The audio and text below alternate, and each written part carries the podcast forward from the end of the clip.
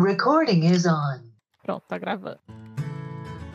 Olá, você está ouvindo Memórias e Trajetórias nas Ciências Sociais, um programa produzido pelo DCS, Departamento de Ciências Sociais da UEM, Universidade Estadual de Maringá. Meu nome é Zuleika Bueno, eu sou professora do DCS.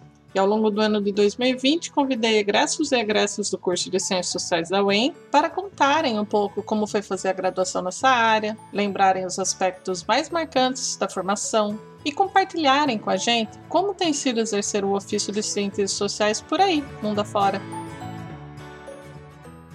A gente vai ficando velho, já passa por tanta coisa. Agir nesse espaço. Você vai ouvir nossos convidados e convidadas contarem como foi fazer a graduação ali pelos anos 2000, 2005, 2010, 2015, o que esperavam da formação universitária, como que era o cotidiano de estudantes e, em muitos casos, estudantes trabalhadores. Vai conhecer um pouco dos projetos que participaram na graduação e também das experiências que tiveram em sala de aula como estagiários e professores, das ações coletivas que realizaram junto a movimentos sociais, da atuação como profissionais em instituições públicas, organizações não governamentais e empresas privadas. Que me deu a sensação, ai como é bom formar gente boa. As conversas foram gravadas em encontros realizados por videoconferência, como um bate-papo mesmo, com muitas perguntas, muitos comentários, risadas, desabafos, reencontros com colegas da turma e com os professores da graduação. E eu acho que é isso que vai A gente gerando vai outras. como um ponto de cultura dentro Essa de é uma política. preocupação nossa também, né? Mas ao transformar as conversas em podcast, eu escolhi editar o programa sem essas interrupções que aconteceram ali no momento original da conversa e trazendo a vocês, ouvintes, em destaque a fala e a narração dos convidados e das convidadas com uma discreta trilha sonora de fundo. Nesse programa, nosso convidado é o Luciano Escuissato da Cruz, graduado em Ciências Sociais pela Universidade Estadual de Maringá, especialista em História da África e Cultura Afro-Brasileira, também pela UEM, e em Gestão e Políticas Culturais pelo Instituto Itaú Cultural, em parceria com a Cátedra Unesco de Políticas Culturais e Cooperação da Universidade de Girona, na Espanha. No momento de gravação desta conversa, em junho de 2020, o Luciano atuava como secretário de Cultura na Prefeitura Municipal de Paysandu, no Paraná, cargo que exerceu entre os anos de 2017 a 2020. No momento de edição desse programa, em fevereiro de 2021, ele se prepara para iniciar sua pesquisa de mestrado no programa de pós-graduação em Ciências Sociais da Universidade Estadual de Maringá. Um prazer receber você, Luciano. Eu sou, fui aluno da, da escola pública, né? Então, todo o meu ensino foi na escola pública. E eu fiz um terceiro ano, no primeiro, segundo, terceiro ano do ensino médio noturno. Então, entrar numa universidade, fazer uma faculdade, para mim não estava no meu horizonte quando eu me sair do terceiro ano em 2008 nem pensava nisso, na verdade. Aconteceu algo até engraçado, assim, que durante, acho que lá em 2010, 11, né, a minha namorada, hoje minha esposa, a Jéssica, ela entrou na faculdade de pedagogia e eu comecei a ter um incentivo para ler. Então eu comecei a ler muito Machado de Assis. No horário do almoço, a época eu trabalhava de mecânico com meu pai. Então, no horário do almoço ali em 2010, comecei a ler Dom Casmurro, Quincas Borbas, A Mão e a Luva. E eu comecei a perceber que aquilo ali estava me trazendo algo, mas que tinha uma certa barreira. Eu lia para mim mesmo. Então, eu ali ainda jovem, né? Então, eu comecei a me sentir de alguma forma assim, a, a instigado a querer, querer mais, de alguma forma. E aí foi quando decidi me inscrever no vestibular, né, de inverno, me recordo agora foi de inverno ou de verão, mas é, e passei na primeira, na primeira vez que fiz o vestibular, e penso que isso foi determinante a, a fazer a graduação, a dar continuidade, não, penso muitas vezes que talvez tivesse reprovado, não teria, não teria feito um segundo vestibular, porque era tão distante da minha realidade fazer uma universidade, fazer uma faculdade, estudar na Universidade Estadual de Maringá, que aquilo ali foi talvez assim um, um divisor mesmo. É, não tive nenhum problema de me questionar se faria ou não, né? Na verdade, aquela era a única saída que eu tinha. Comecei a visualizar, eu acho que o Brasil de 2011 a gente tinha muito mais sonhos do que o Brasil de 2018, 2019 e 2020. Eu conseguia, de alguma forma, me pensar, assim, de ter um orgulho de pertencer a, a, ao local que eu pertencia e saber que a partir dali eu poderia ter algum, ter outro, me colocar em outras posições sociais, né? Coisa que eu hoje hoje mesmo, com todo o processo que eu passei, tenho uma dificuldade muito grande de me, pensar num Brasil de 2020, de 2021, diante de tantas coisas que a gente tem enfrentado e que ao mesmo tempo só aumenta o nosso compromisso em querer avançar nas questões que a gente acredita, nas lutas que a gente luta. Então, conseguia visualizar na, na faculdade, numa universidade pública, várias possibilidades, né? E, mas nem imaginava naquele momento o que significaria ciências sociais.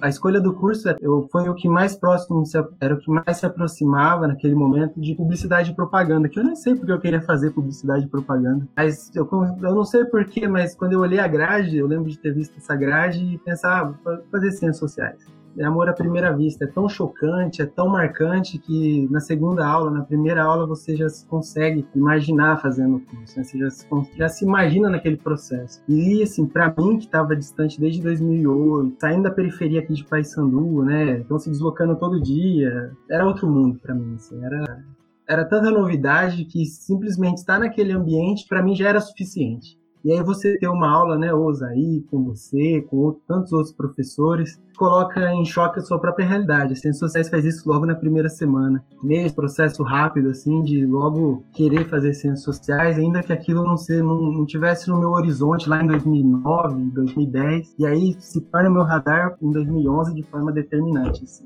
Antes, já revoluciona a minha vida. É, já me coloca em outro lugar que eu, naquele momento, tô tentando descobrir o que que é. Naquele momento, tô tentando me encaixar ali num lugar que eu não pertenço, mas que, de alguma forma, estava disposto inteiramente a, a, pertencer dentro do que era possível e que me aceitassem, né?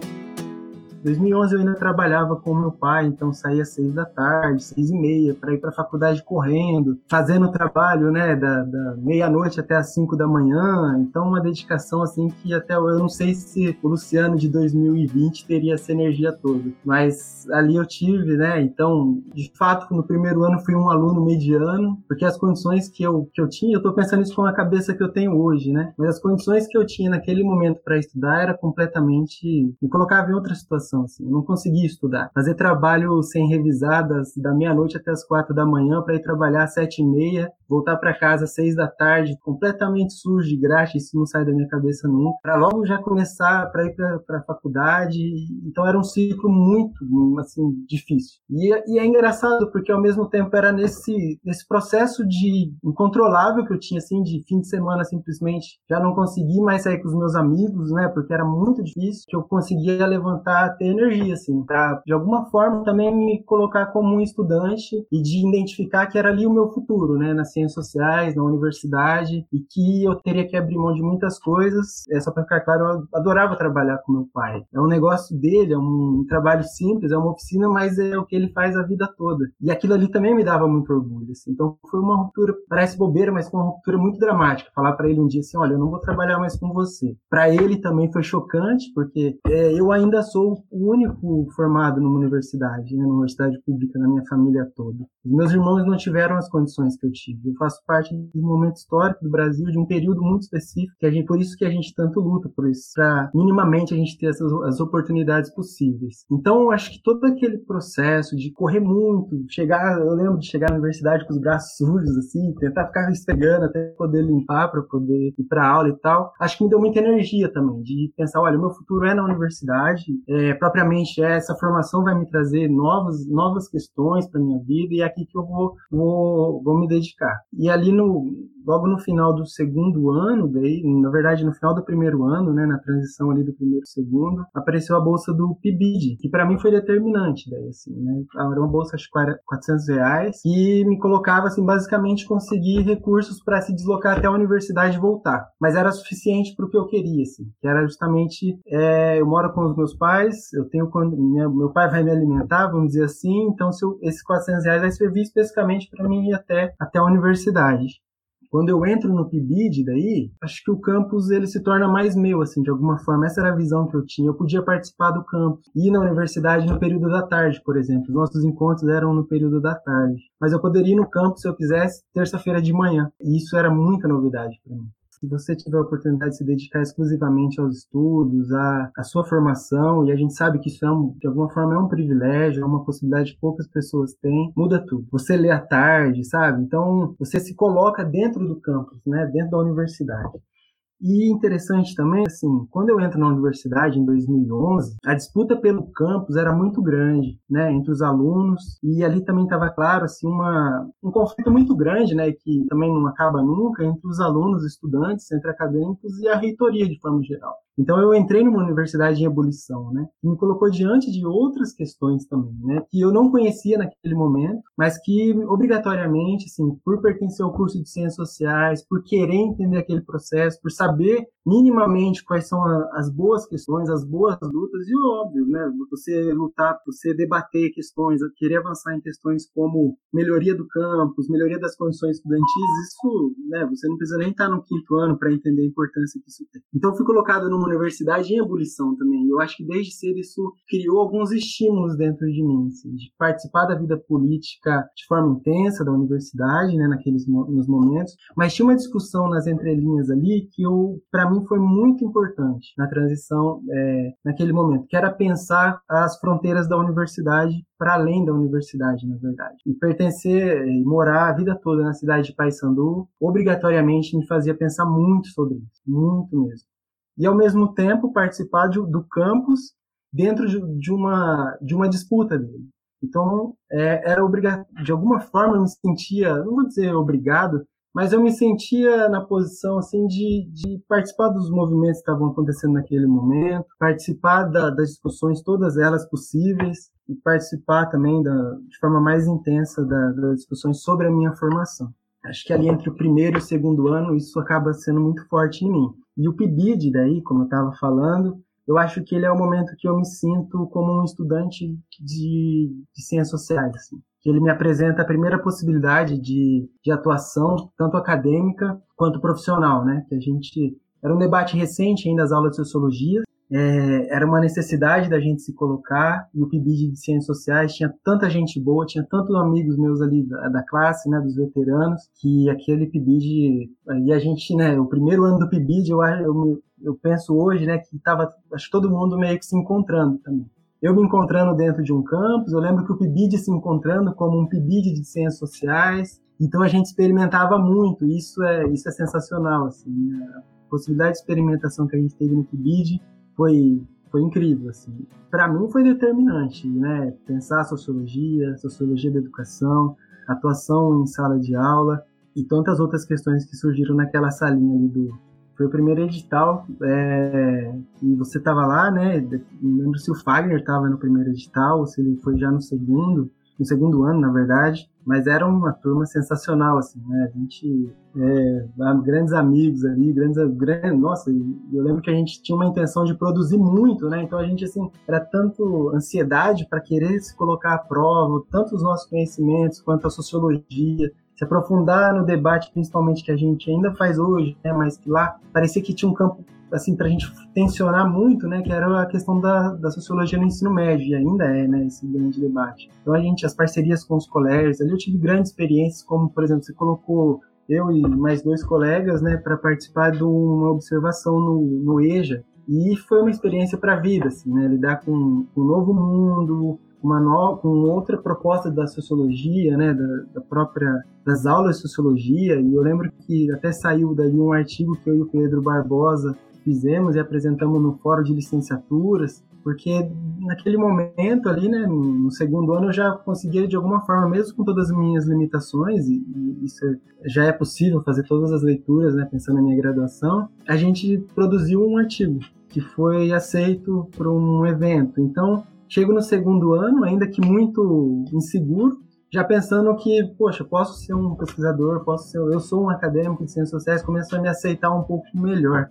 Porque como eu tava falando, de alguma forma, aconteceu uma coisa na minha vida, assim, que para mim, é, é, eu comecei a falar sobre isso, atropelei. Que é dramático, assim. Né? Em algum momento dessa minha formação, eu não pertencia mais, é, não, não digo isso com arrogância, assim, mas de alguma forma eu já não me via tão próximo dos amigos que eu tinha, que eu tinha antes, que eu tinha as proximidades, as afeições.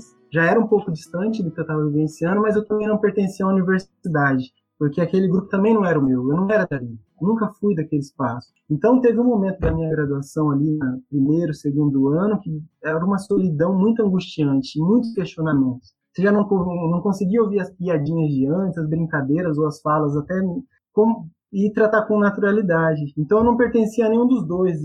E aí os amigos da classe e o PIBID foi determinante para focar em alguma coisa, encontrar um caminho, ter uma leitura, ter uma leitura crítica das, das, questões, encontrar os autores que eu conseguia me identificar e a partir dali construir conhecimento, conseguir dialogar com, com pessoas tão incríveis, né, que a gente estava tava à frente, né? Osaí, você, Praxedes, Carla, são tantos professores assim que são tão determinantes e em algum momento a gente consegue ter um diálogo, pelo menos eu, eu de algum, em algum momento consegui romper algumas questões que não me colocavam naquele lugar que era a universidade. E aí foi muito mais fácil. Foi aí a vida melhorou, vamos dizer assim. Talvez leve um tempo, assim, eu levei um certo tempo para fazer as leituras sobre, sobre quem eu estava me transformando também. Acho que é um processo de descoberta muito, intenso, amplo e às vezes longo, e às vezes até tardio. Mas a gente acaba em algum momento percebendo, né, todas as questões que, que são dramáticas, que proporcionam mudanças, que tra tragam, traz novas questões assim, para nossas vidas.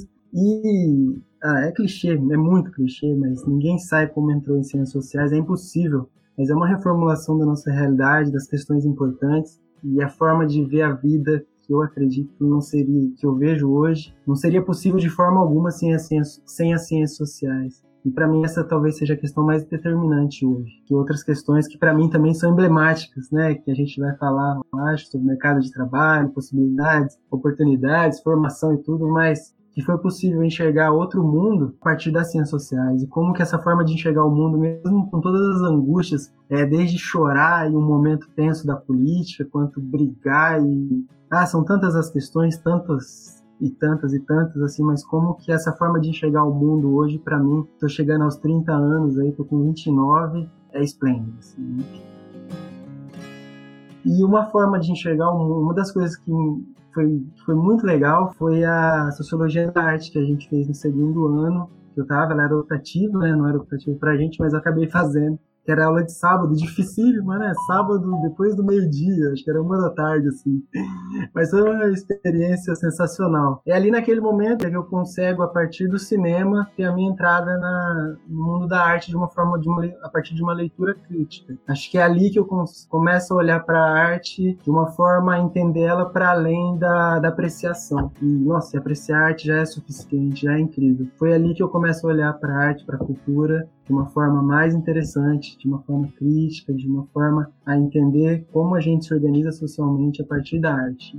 Ali é um estopim que o curso de Sociologia da Arte, mas poderia se chamar Sociologia do Cinema, que a gente viu filmes incríveis, né? Então é a partir dali que muita coisa começa a florar em mim também, e a partir ali de um, de um olhar para a arte mas a gente está conectado a tudo que está acontecendo, né? E a gente vai se encontrando aí nesse processo todo. E a gente vai se construindo, né? Então, desde uma, de uma experiência como essa, uma aula específica, eu acho que a gente ali na graduação acaba pegando vários fragmentos, né? E alguns são tão importantes que a gente acaba levando adiante, assim, né? De pensar e fica evidente em algum momento quando a gente faz essa leitura quanto que aquilo foi impactante, assim teve muitas experiências no PIBID, né, que a gente fez, é, o receio da sala de aula, de entrar na sala de aula, ele foi quebrado porque a gente fez muita oficina de para vestibular, a gente fez muita formação para vestibular, pensando, né, era uma das ações, não, tinham várias, mas uma delas é a sala de aula pensando o vestibular. Então, né, o meu amigo grande Renan, é, a gente teve Rodrigues Alves, Unidade Polo, a própria cursinho da UEM, a gente deu muitas aulas, assim, né, e se descobrindo como professor, nós dois,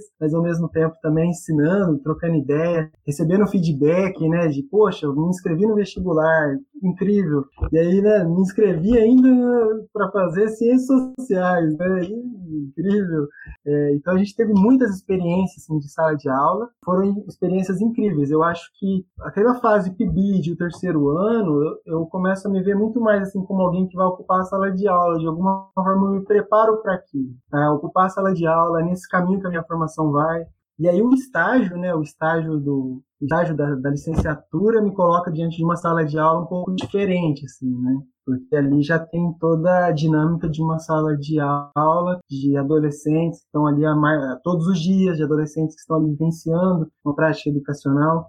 Eu sou um defensor da, da escola a todo custo, mas mas ao mesmo tempo eu tenho muitas questões com, com, com o sistema educacional, com a escola de forma geral. Porque eu não consigo olhar para trás e achar que eu tive uma boa formação. Isso me incomoda muito, porque eu tive uma ótima formação na universidade, mas eu tive muito, muitos problemas. E isso é uma, é uma questão que eu ainda tenho a resolver. Então, essa ida até a sala de aulas, o processo formativo do PIBID, né, para das oficinas e, e, no estágio, acompanhando as aulas, me faz aprender muito mais, me faz compreender aquele processo, me faz me entender mais como aluno do ensino médio e abrir caminhos que era e era isso. Eu queria naquele momento, né, o PSS fazia mais sentido, né? Porque os concursos também, como como está agora, cada vez mais escassos. Mas eu via na educação, assim como eu vejo hoje, óbvio, mas naquele momento a educação era o meu caminho possível e era o que eu gostaria de fazer o PIBID especificamente, eu acho que ele acho que ele tem um impacto muito grande para os acadêmicos de ciências sociais, assim, que eu, é muito recorrente da gente comentar, né, entre os pares, entre os amigos que participaram, assim, como que ele foi importante e quantas quantos novos problemas trouxeram, né, quantas novas questões a serem debatidas, mas ao mesmo tempo assim como que muitas pessoas se encontraram, né, encontraram seu objeto de pesquisa, encontraram os autores que gostariam de trabalhar a partir do PIBID. Então ele é uma para mim, no meu caso, assim, foi uma experiência muito marcante, muito boa. E o meu processo formativo é completamente, seria completamente outro se eu não tivesse feito o PIBID. E ali no PIBID foi quando eu também comecei a pesquisar sobre um tema e cheguei a fazer um, um, um PIBIC sobre isso com o Fagner, sobre sociologia e currículo, né, a disputa, a disputa em torno do currículo. E foi talvez um dos momentos assim de produção acadêmica, um primeiro um, um daqueles momentos que você começa a perceber capacidade de escrita, perceber capacidade de, de leitura crítica, de diálogo com os autores, de construção de conhecimento. Isso foi no terceiro ano. Eu lembro de olhar o entorno dos meus, dos meus pares, minhas amigas, meus amigos em sala de aula, e a gente está produzindo um debate que, que, assim, que, poxa, essa galera aqui, a gente avançou junto, sabe? E essa galera aqui está debatendo coisas, assim, que são questionamentos importantes para nossa formação. A gente já estava fazendo escolhas, né? Cada um encontrando ali a sua área, a sua pesquisa, ou até mesmo o seu trabalho, mas fazer esse, esse PIBIC com o Fagner, né? Foi essa experiência acadêmica para mim muito, muito bacana, assim, de se perceber também é, e, eu, e é uma das questões que eu quero avançar, né, que foi se perceber como um pesquisador, e a coisa mais legal é perceber que os seus pares, né, também estavam, estavam assim, acompanhando aquele processo. Eu me lembro desse momento, assim, de parar olhar para os meus amigos, para minhas amigas, e a gente está fazendo uma discussão intensa, apresentando alguns trabalhos com coisas novas. Até então parecia sempre faltava alguma coisa, a gente está reproduzindo algumas coisas, a gente está reproduzindo conhecimento e tal, e ali você vê que tem um processo de criação, de produção. Ali no terceiro ano foi um desses momentos bem legais assim que a gente teve daí.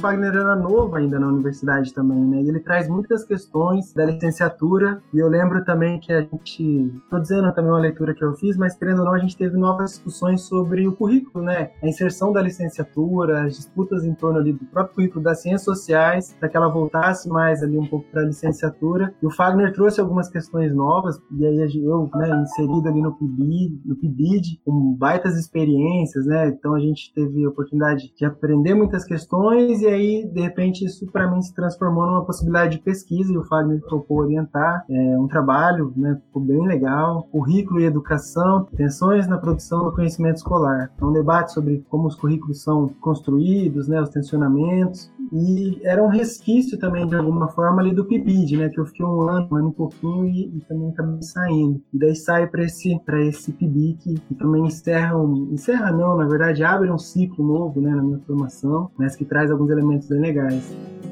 E aí, nesse período, né, de quarto ano, por aí, eu, em algum momento ali, eu começo a fazer um estágio aqui na cidade de Paysandu, mas na assistência social. E é um desses momentos, assim, que te coloca diante de um, uma realidade bem, bem complexa, na verdade. Trabalhar num estágio de uma cidade pequena como Paysandu, que infelizmente tem que lidar com, com bastante questões de pobreza, com bastante mazelas sociais, naquele momento de uma forma mais intensa, me coloca diante, assim, de, de questões que até então estava difícil de compreender e que trabalhar, fazer um estágio na assistência social, trabalhar com populações de rua, com pessoas em vulnerabilidade social, traz questões novas. Mas aí nesse meio termo, né, fazendo tudo isso ao mesmo tempo, tentando ficar na universidade, tentando frequentar outros espaços, participando do Sino UEM, participando de grupo de estudo de leitura, indo para o campo, tudo ao mesmo tempo, a vida acontecendo ao mesmo tempo. Eu começo esse estágio na prefeitura de Paysandu E eu tinha um trabalho anterior relacionado à, à, cultura, que tem a ver com o que eu disse lá atrás, assim, a necessidade, eu ainda sinto isso, a necessidade de devolver tudo que a universidade me proporcionou. É uma coisa, acho que até meio boba, assim, mas esse, sentimento de dívida com, com, com, a minha cidade, um sentimento de certa dívida com a comunidade, assim. Então, isso em 2012 era muito mais forte. E aí a gente cria o coletivo cultural Paysandu aqui na cidade foi um dos primeiros coletivos, assim, a gente reuniu eu, estudante de Ciências Sociais, o João Paulo, um estudante de Ciências Sociais, uma jornalista, a Jéssica, pedagoga, um estudante de publicidade, e a gente sentou e falou, e aí, o que, que a gente vai fazer? O que, a gente pode fazer, sabe? Todo mundo querendo fazer alguma coisa, né? Estudantes, cada um ali numa, numa instituição, a gente vai puxar, sei lá, a gente vai fazer cinema na praça, a gente vai fazer feira de troca de livros, ações cotidianas, ações simples. Mas é o que um bando de pessoas que estuda, um ou outro ganha bolsa de 400 reais, que é o que a gente pode fazer, parar as pessoas na rua e dar panfleto, talvez, vamos dizer assim, né, que imprimiu ali simples. Então a gente fazia o que era possível, conversava, tudo era relacionado, tudo muito diálogo, né, que era o que a gente tinha condições. E lá na frente, quando eu começo a fazer um estágio, eu acho que esse, esse movimento que eu fiz do coletivo cultural começou, acho que algumas pessoas envolvidas na política pensaram, ah, vamos reativar, era uma gestão nova, foi uma ruptura política aqui na cidade, é, foi o primeiro prefeito de, do Partido dos Trabalhadores, do PT, e teve uma ruptura política muito grande, né, eu acho que quem conhece um pouco de Paysandu, tinha algumas, é, alguns grupos políticos se mantinham muito, então essa ruptura trouxe de alguma forma um vácuo de poder e de possibilidades também de criar coisas novas, por exemplo, de criar uma secretaria de cultura que não existia, de colocar pessoas como eu, que sou estudante, em um cargo que geralmente pertencia a outros grupos políticos, né? E aí, e aí em algum momento eu sou convidado para reativar essa Secretaria da Cultura aqui de Paysandu. E aí, poxa, eu me senti mais do que com todos os receios, eu me senti super preparado para poder fazer, potencializar ainda mais aquelas ações que a gente fazia ali sem condições nenhuma mas tava, tinha muitas questões ali que eu queria vivenciar, experimentar, e aí fui com tudo, assim, para participar da estrutura da Secretaria de Cultura aqui de Paysandu. Tudo isso que a gente vai, as possibilidades, e eu, muitas vezes eu até me pergunto, né, como que isso foi acontecer, por que que surgiu essa possibilidade, esses espaços, e ao mesmo tempo a gente tem que se colocar diante delas, né, e, e ocupar esses espaços, assim, né, é, parece bizarro, parecendo uma cidade minúscula, mas, por exemplo, eu não frequentava o centro da cidade. Eu moro na região mais periférica da cidade, ainda moro. Isso faz parte de quem eu sou também, mas, assim, a política de Paysandu, de alguma forma, a gente se referindo a ela, mas pode se referir a outras instituições também, ela está muito bem estruturada. Mas a gente tem que disputar esses espaços. Agora, claro que a gente também vai ter os nossos próprios limites, éticos, morais, e aí a gente vai ter que decidir até onde a gente vai estar disposto a disputar isso para mim era muito claro que ali construir uma política cultural, construir uma as coisas que eu acreditava era possível. E foi nisso que eu acabei me, me pegando e foi aí a partir daí também que eu trouxe a minha atuação. E aí eu acho que a gente tem que sempre fazer essas leituras necessárias, né? Se, se você, se você, possibilidade de atuação, o que está em jogo para você mesmo, para se você enxerga na instituição, as possibilidades que você consegue dialogar, porque assim, é um, é, são espaços de diálogo, de disputa constante, constante espaço de disputa, como é todos os espaços que a gente frequenta. E aí, assim, ou a gente se coloca ali e se posiciona, disputa o que é dentro dos nossos, como eu disse, dentro das questões que são importantes para a gente, para construir o que a gente acredita. E, e, é possível construir, é possível trazer muitas novas questões, é possível que a gente abra um, um caminho de possibilidades ali para você, para outras pessoas, para grupos que vierem depois, para a gente, dentro de estruturas que às vezes são tão rígidas, a gente consegue construir muita coisa interessante. Essa nossa cidade né, faz fronteira aqui com Maringá, o último censo é 35 mil habitantes, mas ele está no limite, né, por causa que ele foi de 2010. Então a gente tem uma leitura que tem provavelmente de 45 a 50 mil habitantes hoje, porque a gente teve uma explosão imobiliária que Sarandi sofreu lá nos anos 2000, o Paysandu teve agora recente. Então ali a gente teve nos últimos cinco anos quase 30, 40 jardins novos aqui na cidade. Então a gente teve esse boom imobiliário, pode se chamar assim, e também um aumento populacional muito grande. Mas ainda assim é uma cidade pequena, né? Uma cidade pequena, pequeno porte 2, talvez ela encaixe, né? Ali nos 50 mil habitantes. E não existia Secretaria de Cultura, nunca existiu, a cidade tem 59 anos agora, e nunca existiu uma estrutura de Secretaria de Cultura. Então, é, quando eu faço essa transição do estágio, da assistência social que eu fiz durante um ano, para assumir um cargo ali mais simples na Secretaria de Cultura, eu sou convidado para construir um processo. Ela não existe. A arte, a cultura existe na cidade, assim como existe em todos os cantos da cidade, de todas as cidades, mas não existe uma estrutura institucional específica para formular políticas públicas e para formular ações voltadas para a arte, formação artística e cultural. E aí a gente chega com esse propósito, assim, né, de tentar fazer isso. Então ali, no primeiro momento, todas as ideias malucas que você tem, de uma feira de livros a um grande evento que você nem sabe como faz, começa a pairar dentro de um planejamento. Mas também, ao mesmo tempo, o meu interesse nesse momento ali, no primeiro momento que eu estou na secretaria, já ele desloca completamente. Assim, eu sou completamente voltado a tudo que é relacionado à arte, à cultura. Eu já tinha feito esse movimento. E quando eu assumo como secretário de cultura, para mim já não tinha muita coisa tinha muita coisa a ser descoberta, mas para mim não era mais novidade muitas questões. Eu já estava, eu já me sentia apto naquele momento a conduzir o trabalho da secretaria e não é fácil, é um trabalho burocrático por excelência a gestão pública e isso é muito difícil para a gente que quer fazer as coisas na velocidade e a gestão pública tem um tempo dela. Eu sempre falo que o tempo da gestão pública não é motivo nenhum para a gente deixar de fazer qualquer coisa que seja, mas ao mesmo tempo ele coloca tá, barreiras que a gente talvez tenha que aprender a lidar e aprender a se comunicar com esse tempo com a população. E aí eu aprendo muito rápido, também muito cedo, que todas, todas as ações que você faz de uma, em uma prefeitura, em um cargo como o que eu estou hoje, ele interfere na vida das pessoas. É óbvio que algumas ações vão interferir de uma forma e outras de outra forma. Mas se você faz algo que você que a população interage, gosta, você vai receber crédito por isso. Mas se você faz alguma coisa também que, que algum grupo desaprova ou que mexe em algumas questões ali que são questões, é, vamos dizer assim, são questões que muitos grupos não gostariam que mexesse, é, você vai receber também todo o peso de uma cidade ou de um grupo de uma cidade cobrando por isso. E a resposta é imediata, assim, né? A resposta é ao mesmo tempo. Então você está fazendo, você está construindo, fazendo um projeto, uma ação, e vão ter pessoas ali se colocando ao lado, construindo, te ajudando, elogiando e por aí vai mas ao mesmo tempo tem grupos também que vão querer ocupar o seu espaço. Então é um processo assim, é, um, é algo complexo e a gente vai aprendendo ali a lidar com isso. Dentro da secretaria, aí esse desafio. A primeira questão que, que, que me atormentava e que eu gostaria de trazer para nossa cidade é uma discussão antiga, porque a Casa da Cultura de Paysandu, ela foi construída nos anos 90. E aí, ela foi ocupada pela Câmara de Vereadores aqui da cidade. Então, lá quando eu, quando eu chego, a minha primeira questão é se a gente tem que retomar esse espaço. Esse espaço tem que voltar para a Secretaria de Cultura e para a cidade de Paysandu. Porque, assim, uma Câmara de Vereadores, fundamental, legislativo, diálogo sempre, né? A gente precisa disso na posição de secretário, mas a Casa da Cultura é o espaço para a cidade muito maior naquele momento, e essa é a minha visão, que nós precisávamos retomar. Então foi um primeiro momento, eu já comecei dentro de uma disputa política ali para retomar o espaço da Casa da Cultura. E consegui sair quase ileso dessa, né? Então assim, a gente retomou esse espaço, ele se tornou o primeiro, é o único auditório que a cidade tem ainda, depois de um processo ali, a gente conseguiu ter um espaço de referência para desenvolvimento da arte e da cultura cultura. E aí a gente tem o primeiro avanço, assim, que é as pessoas olharem para a cidade e falar, tem algum espaço relacionado à arte? Sim, a Casa da Cultura de Paysandu.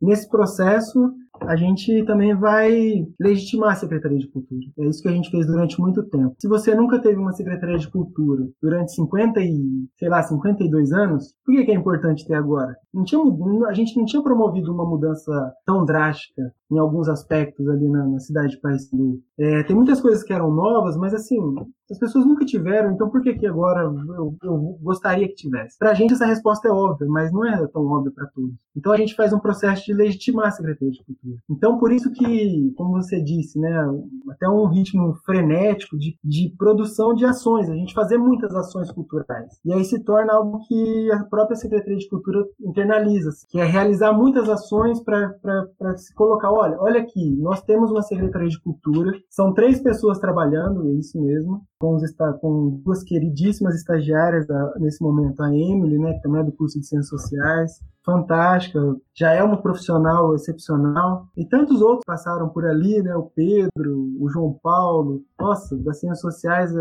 acabaram trabalhando ali com, na Secretaria de Cultura e é uma coisa, era, tinham dias que eram mais difíceis, porque a gente começava a debater questões que, que tanto, tanto né, nos deixa aflito assim, mas era, eram intermináveis, mas também ao mesmo tempo era um processo, um processo de crescimento ali muito interessante. Pedro, o João, mais recente a Emily, são pessoas que contribuíram muito para a cidade de Paysandu também, e são do curso de Ciências Sociais, trouxeram as experiências, né, o Pedro de Sarandi, o João, o João Paulo aqui de Paysandu mesmo, e a Emily também de Paysandu, são pessoas que trouxeram assim contribuições incríveis para a Secretaria de Cultura de Paysandu, e eu acho que ela só se construiu por conta dessas pessoas que tiveram em torno dela. O que a gente faz, só para finalizar essa questão, é, é legitimar a secretaria, né? O meu trabalho durante algum tempo era escancarar para as pessoas assim, ó, nós estamos aqui, nós estamos atuando, isso é uma política pública, isso tem que se manter durante muito tempo para que vocês, para as pessoas começarem a identificar de que a cultura fazia parte, que a arte fazia parte da vida deles, delas, e que se isso parasse de acontecer, talvez fosse uma para eles. Então é um trabalho de legitimação que às vezes até fica chato, né? Você ficar, tentar se provar toda hora, mas que é necessário para a arte, que foi muito necessário para aquele momento, e a gente tomou, acho que, uma, uma decisão correta. Eu tô tão inserido ainda na política cultural que as minhas leituras estão voltadas para isso. Então, por exemplo, a Marilena Chauí é alguém que eu sempre recorro, assim. Ela, ela é uma, uma intelectual de ponta, né? e ao mesmo tempo ela teve uma atuação como secretária de cultura de São Paulo. Ela debate tanto questões que são que dialogam muito com a minha com a nossa graduação, mas também às vezes ela traz problemas do dia a dia da cidade, de uma cidade tão complexa como, como São Paulo. Então eu acabo trazendo muito é, acabo recorrendo muito a isso. Tem um livro também que eu que eu leio já tudo que eu vou escrever, principalmente depois da pós, que é aquele livro que foi. Que tem um artigo da Marivânia, do Prachedes, que o ano passado, achou retrasado, saiu para a segunda edição. E aquele livro é incrível, e, eu, e, os, e os debates sobre relações raciais que ele apresenta. Desde da, da pós, aquilo ali tem me acompanhado muito, porque ele trabalha temas centrais sobre educação, sobre formação, sobre racismo, e principalmente sobre o enfrentamento do racismo em sala de aula. Então, é um dos livros que também eu sempre recorro, estou sempre lendo ali, não consigo escrever quase nada sem recorrer àquele, àquele livro todo rasgadinho, todo ali, mas é, faz parte do meu dia a dia.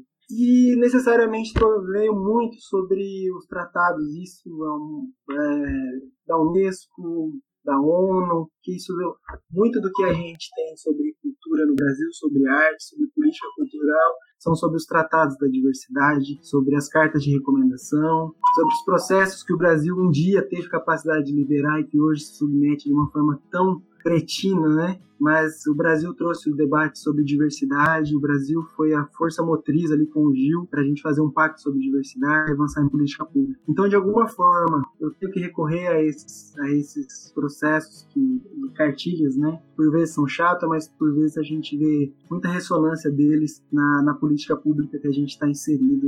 Muito do meu trabalho está ali.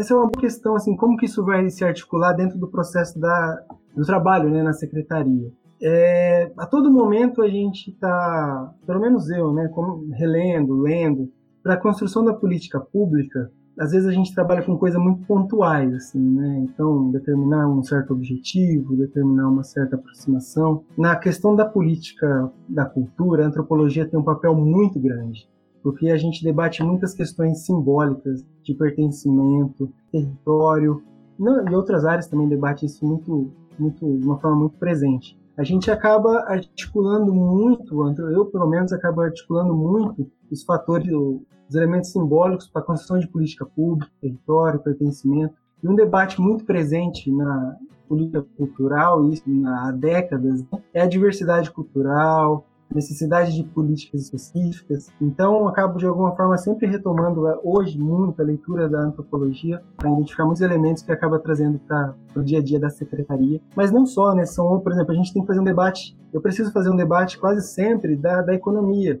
do fator econômico que uma, que uma política cultural pode trazer para uma cidade, os elementos que os elementos da, da, propriamente da cidadania a partir da cultura. Então, nesse momento, o meu diálogo é intenso com todas as áreas, né? Com ciência política, com antropologia e com sociologia. É, e isso é diário. Isso faz parte do meu dia a dia. Eu mandei um projeto de lei que vai criar condições de financiamento de propostas de, de ações culturais nos bairros. E quem vai votar essa lei são os vereadores. Eu obrigatoriamente tenho que ligar para eles, fazer uma. Agora não, não, é possível, né? Mas avisar o que é o projeto que eu estou enviando, quais os benefícios que ele vai trazer. Assim, ele vai ser votado. E se esse projeto sofrer alterações, talvez caracteriza completamente a, a ação que eu estou propondo. Então, assim, eu estou num cargo de secretário, eu tenho que dialogar, eu faço atendimento. Agora, né, as, as, circunstâncias mudaram, mas eu faço atendimento da população todos os dias, eu atendo a população. Eu sou, eu trabalho na ponta, então, assim, a Casa da Cultura, a gente vai receber ali por semana 200 crianças fazendo aula. Então, eu, eu dialogo com os pais dessas crianças, eu tenho que dialogar com os alunos, com os meus professores. Isso acontece ao mesmo tempo. Eu tenho que estou construindo uma política pública, vou colocar ela em votação, mas eu tenho também que falar com o prefeito, sabe? É, a gestão pública ela tem muitas questões e a gente passa por ela com diálogo, com, com todas as questões ali que a gente tem que debater, com os nossos problemas de formação, né, a burocracia que a gente em algum momento tem que aprender e lidar com ela, mas é, é isso, né? É um cargo, é um cargo, eu sou secretário de cultura de país, é um cargo político. Entre a educação e essa própria atuação né, na arte, na cultura, eu sempre acabei ficando nesse diálogo, né? Então, a especialização, além né, de ser uma querida, poxa, professora Marivânia, trouxe tantas questões que a gente teve que, que debater, enfrentar e aprender, né? E quando ela estava à frente dessa, dessa pós, dessa especialização, assim, né, mandei para todo mundo que eu podia, os amigos, para a gente poder fazer. O que me chama ali era a aplicação da Lei 10.639, e eu acho que ela é um dos símbolos máximos da, da disputa do currículo, de como que é necessário a gente disputar o currículo educacional, como que é necessário a gente trazer questões. Claro que existe toda uma discussão, um movimento, que existe já, além da, né, além de toda a questão histórica, mas é como que ali, é, para mim era ficava claro esse momento de que o currículo ele é disputado a todo momento. E como que a inserção da Lei 10.639 simbolizava isso. Mas essa era a minha visão inicial, né, de entrar ali para se aprofundar nessas questões e tal. E aí eu tenho, e aí quando eu, assim, a diversidade de pessoas desse curso, amigos da história, amigos de todos os cursos de graduação, né? Uma, assim, muitos cursos estavam ali representados, e aí me coloca diante de questões incríveis para a gente debater. As, as aulas, né, que também eram aos sábados,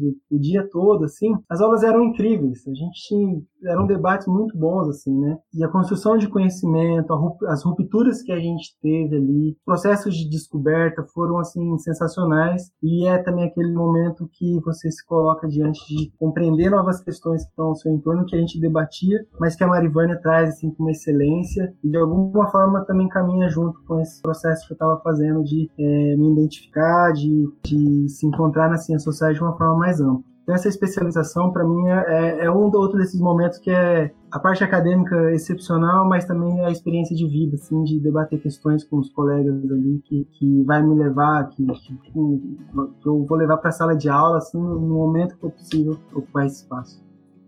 Hoje eu tenho. Eu acho que eu passei por algumas questões que já me coloca frente à profissão, frente às possibilidades das ciências sociais. E tem tantas outras questões que me incomodam muito. Porque em 2016 eu tomei a escolha de participar de forma integral da minha cidade, da gestão pública e da Secretaria de Cultura acima de tudo. Mas foi também um momento que alguns amigos meus, aí logo em seguida, entraram no mestrado, começaram a fazer outros projetos, a participar, por exemplo, de outros espaços é, de trabalhos e por aí vai. Então foi, eu tentei fazer isso em algum momento, que era me dedicar a fazer um mestrado, a um projeto de mestrado, e eu não conseguia porque me consumia para fazer uma boa gestão e eu tinha esse compromisso, me consumia muito a gestão pública. Então assim, era quase impossível. Mas eu comecei a enxergar em outros locais possibilidade de atuação, para chegar assim nessa questão de, de como que para quem vem, né, para quem está chegando, quais são as possibilidades. Então, por exemplo, hoje eu trabalho como parecerista de edital também, para a Secult do do, Espírito Santo. Então, né, já estou fazendo parecer há algum tempo já, na verdade são dois anos fazendo parecer digital, participando de banca, selecionando projetos. Participo também hoje, né, eu sou da turma 11 da especialização em gestão pública da Universidade de Girona, que é por meio do Itaú Cultural em São Paulo, né, então participo dessa turma. E ali também me colocou diante de outras possibilidades que, baseado muito nas experiências das ciências sociais que eu tive, no currículo que as ciências sociais me deu,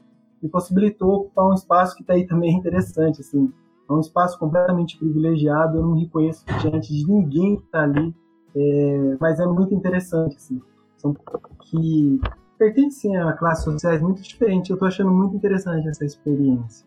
E, além disso, né, eu também como produtor cultural, aprovando editais, participando de, de eventos, são questões hoje que são correlatas à minha atuação como gestor aqui da Secretaria de Cultura.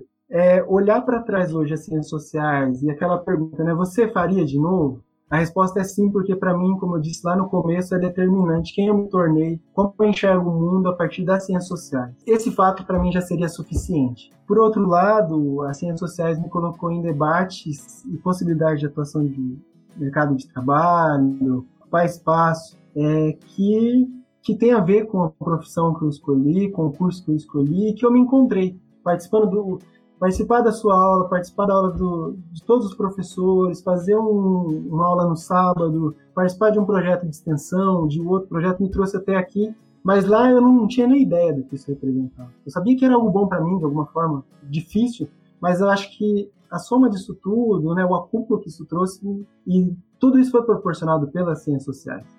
Essa é, é isso que eu vou fazer, trabalhar nesse diálogo entre arte, cultura, ciências sociais, sociologia, é, e aí assim, e lidar com esse mundo que a gente vai descobrir pós-pandemia. As possibilidades, ainda que não, não, não, pareçam, não pareçam ser as melhores no momento que você está vivenciando, experienciando, mas é, acho que a gente se encontra no curso em algum momento. E ao se encontrar, a gente também vai criando novas possibilidades. Isso foi a, percepção que eu tive e essa é a leitura que eu faço hoje.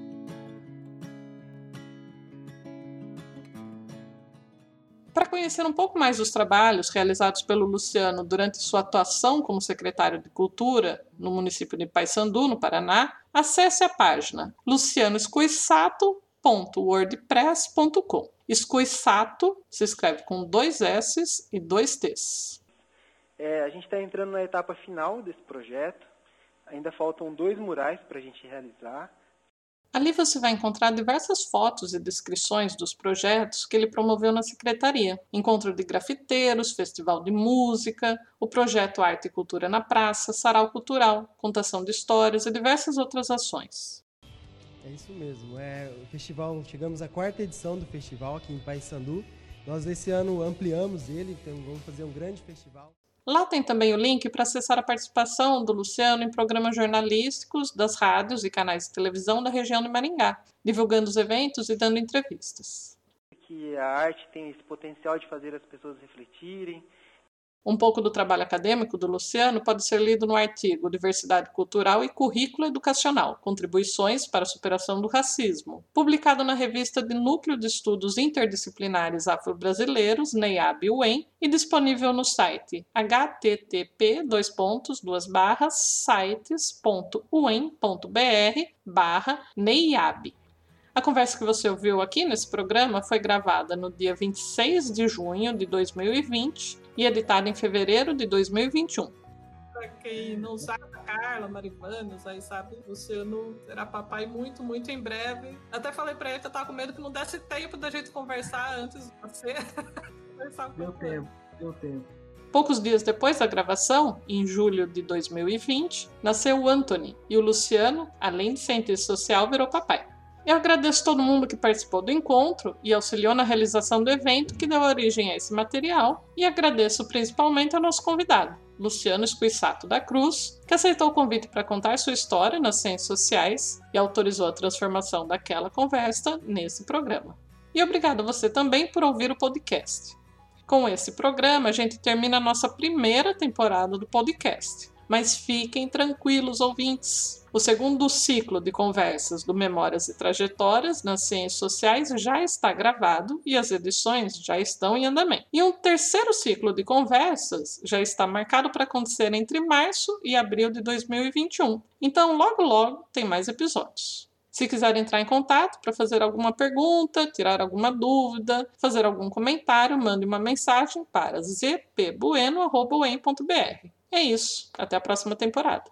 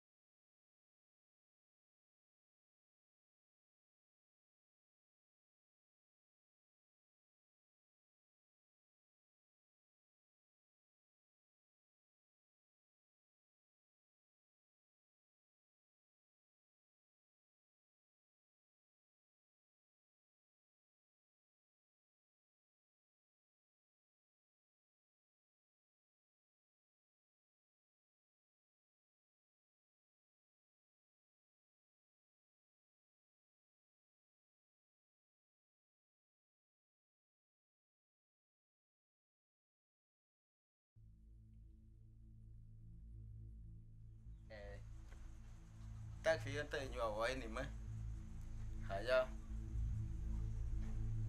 jika ting ya fiten wang fuyan ha, ha, wen ya tak di karakan tak di nanti tak karakan fikra kana ting ya kaya dan nung kisah kating nih mah ting shafak dot kini kenci si nya nya se ki shara mu mashiri ha kenja shi ki hanto 跟这些么到，他可要是他地跟他弄家，他跟这些也都么像地弄家，他可要是鸡，他他他可要。